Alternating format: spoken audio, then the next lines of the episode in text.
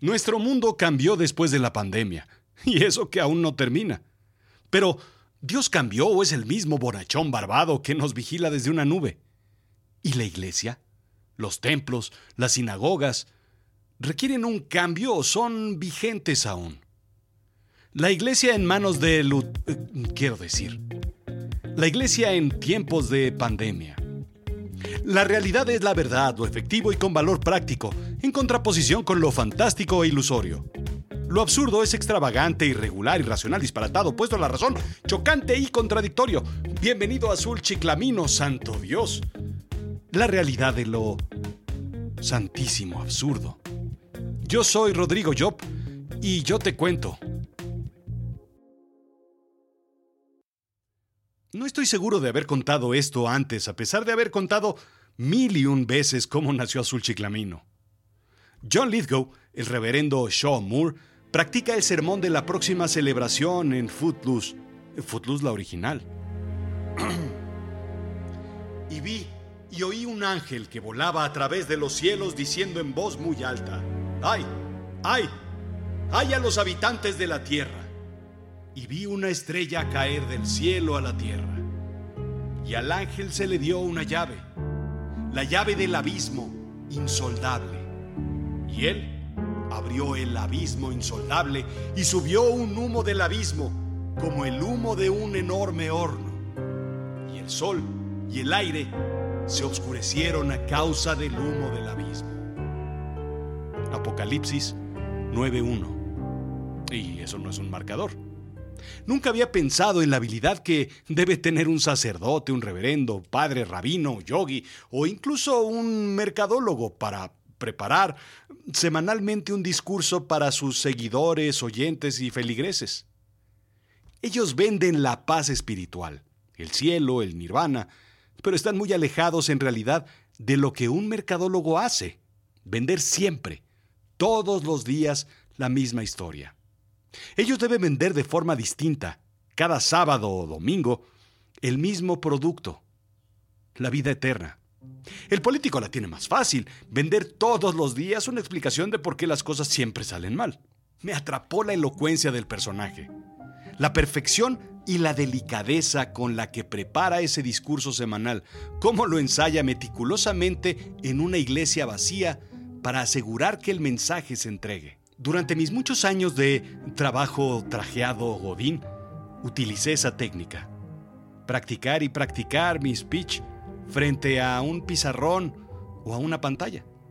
Y funcionó. ¿Por qué la ardua tarea de hacer Azul Chiclamino semanal? En realidad por esa película.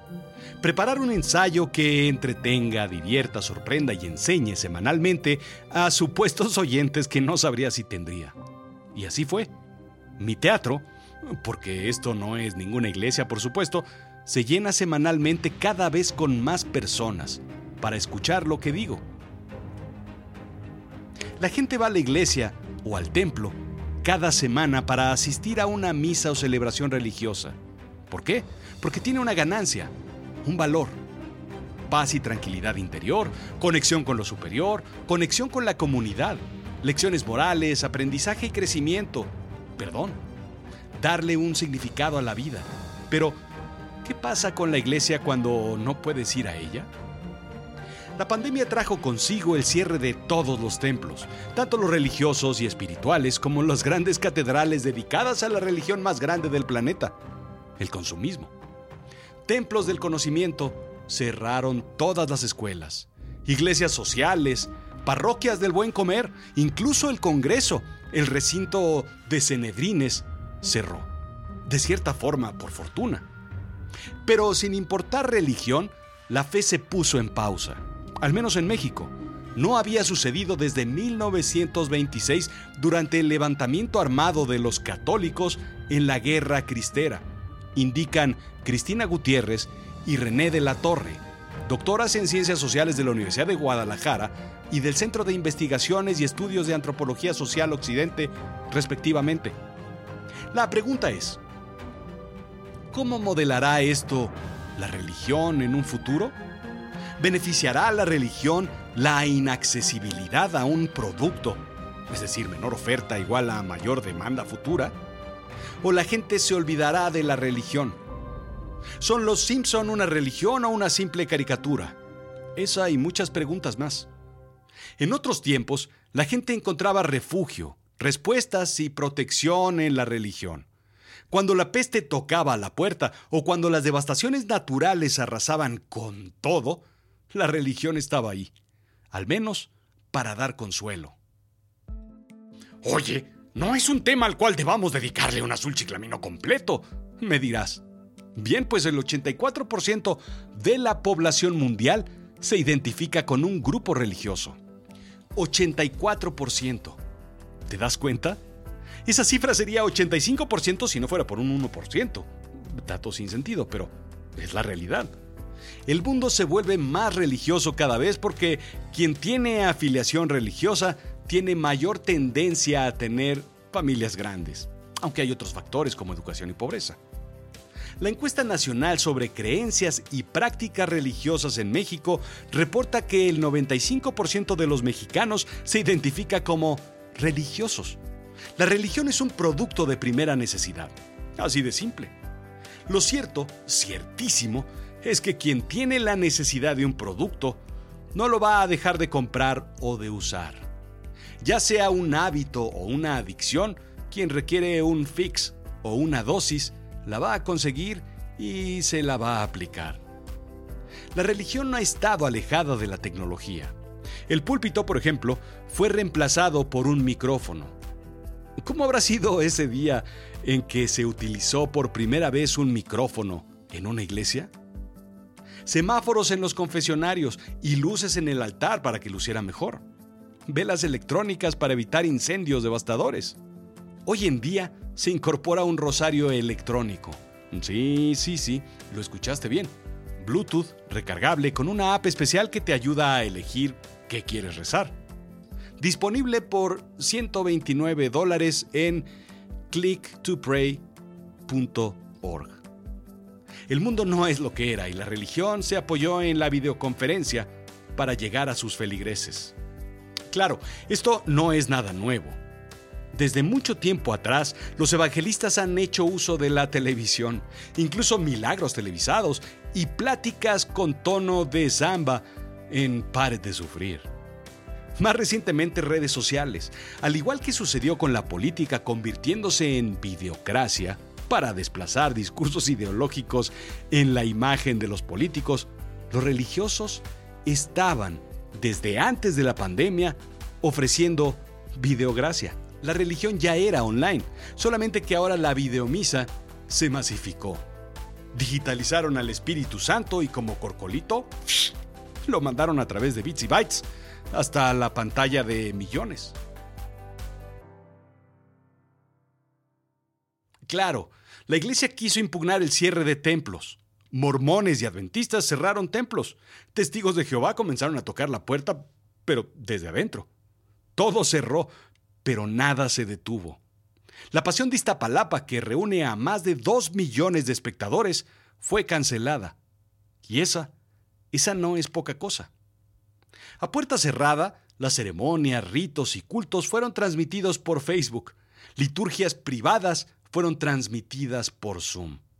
A través de avionetas con altavoces se esparcieron bendiciones como viejas avionetas de fumigación, esparciendo la palabra del Señor, y las figuras, íconos y símbolos religiosos fueron paseados en ciudades pequeñas o barrios sobre autos adaptados para mostrarlos y acercarlos a través de procesiones. Sí, llevar la iglesia a como dé lugar, a las casas, tanto para dar servicio como para no perder participación de mercado. ¿De qué quiero decir? Para no perder fieles. Lo curioso es eso, precisamente. Como una industria, por denominarla de alguna forma, tan antigua, tan tradicional, que tampoco ha cambiado durante los años, tuvo que readaptarse en tan poco tiempo. La comunidad religiosa se tuvo que virtualizar. Así es que, ¿La fe se ha visto afectada por la pandemia? Es muy distinta la fe que la iglesia. Ciertamente no he ido a la iglesia a rezar. Básicamente porque pues, no lo hacía yo antes. Sin embargo, creo haber asistido a más misas que otros años. desde la comodidad de mi sofá. He colgado el teléfono en varias ocasiones porque mi madre me dice que está en misa y he visto varios canales de Facebook o Twitter con celebraciones religiosas. Vamos, hasta vi a Eduardo Verástegui, quien antes mostraba sus carnosos músculos en un chalequín de piel bailando con Cairo, emprender un rezo mundial del rosario frente a 50.000 católicos virtuales en un reclinatorio con una imagen de la Virgen de Guadalupe y un cirio encendido. Las celebridades no son exclusivas de la política hoy en día, por lo visto. En fin, ni la pandemia, ni los baches del aislamiento o del distanciamiento social, ni el cierre de templos, ni la idea de que esta plaga es obra de la otra cara de Dios volcado a mostrarnos una lección, redujo nuestra necesidad de religiosidad. A decir verdad, 28% de los estadounidenses reportan mayor fe resultado de la pandemia. Y lo mismo ha sucedido en otros 14 países económicamente desarrollados, indica Pew Research. Dinamarca, Italia, Francia, Canadá, incluso Japón y Corea. ¿Quién tuvo el mayor crecimiento? Joder, pues España. Pronto se han ido abriendo los centros religiosos y poco a poco la gente regresa a ellos nunca dejaron la fe. Estudios mostraron que la gente asistía primero una o dos veces al mes y se espera que para el cierre de esta edición, Semana Santa del 2021, las celebraciones estén retomadas al máximo en al menos un año. Se espera cerca de un 62% de asistencia, aunque deban cerrarse posteriormente otra vez. ¿Cuál es la prisa? Lo expliqué al principio. La necesidad del ser humano a conseguir paz y tranquilidad interior. Conexión con lo superior, conexión con la comunidad, lecciones morales, aprendizaje y crecimiento. El perdón. Darle un significado a la vida. Pero, ¿qué pasará con la iglesia cuando no puedes ir a ella? Bien, pues mientras los baby boomers prefieren celebraciones religiosas en vivo, las generaciones de millennials las prefieren online, igual que el resto de sus actividades sociales, con distanciamiento digital, básicamente. Incluso el rol de las iglesias puede cambiar. No solamente ir y escuchar, porque eso puede hacerse de forma remota o incluso grabada. El involucramiento, eso es probablemente lo que veremos sobre una simple asistencia. Las iglesias y las comunidades que entiendan esto y logren establecer cambios lograrán un acceso a un nuevo perfil de fieles. ¿Será el objetivo llenar iglesias en vez de mover vidas? Tal vez los intereses de fe cambien y se fortalezcan después de este año de aislamiento. La religión cambió.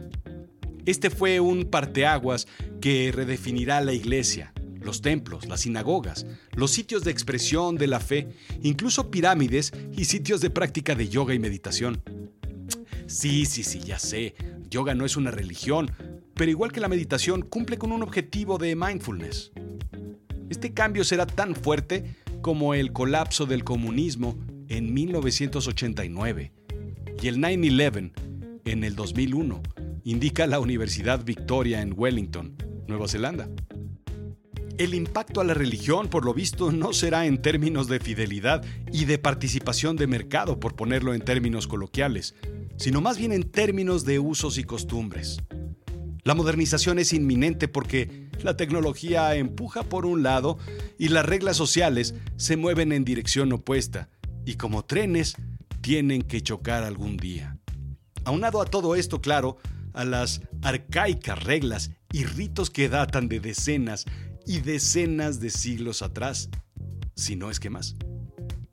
Sin embargo, yo sigo sin tener claro. Entonces, ¿debemos celebrar Semana Santa todavía? ¿O estas vacaciones son también arcaicas? En fin. Esto fue Azul Chiclamino, la realidad de lo absurdo. Yo soy Rodrigo Job. Sígueme en Instagram, en Twitter, Rodrigo-Job. Sígueme en Facebook y en YouTube, por supuesto. azulchiclamino.com, ahí está toda la información. No dejes de escuchar Avisen a Berlín, por favor, la primera serie producida por Azul Chiclamino Originals. En Sí, avisen a berlín.com. Y sobre todo, dale like, ponle estrellitas, este. Dime que te gusta.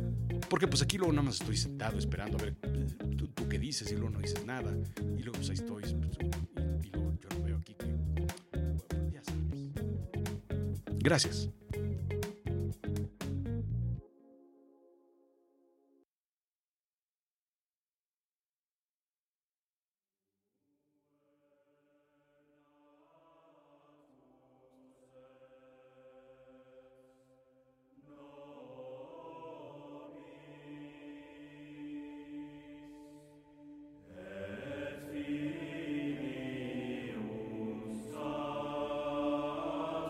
Podemos ir en paz. Nuestro podcast ha terminado. Demos gracias a Dios.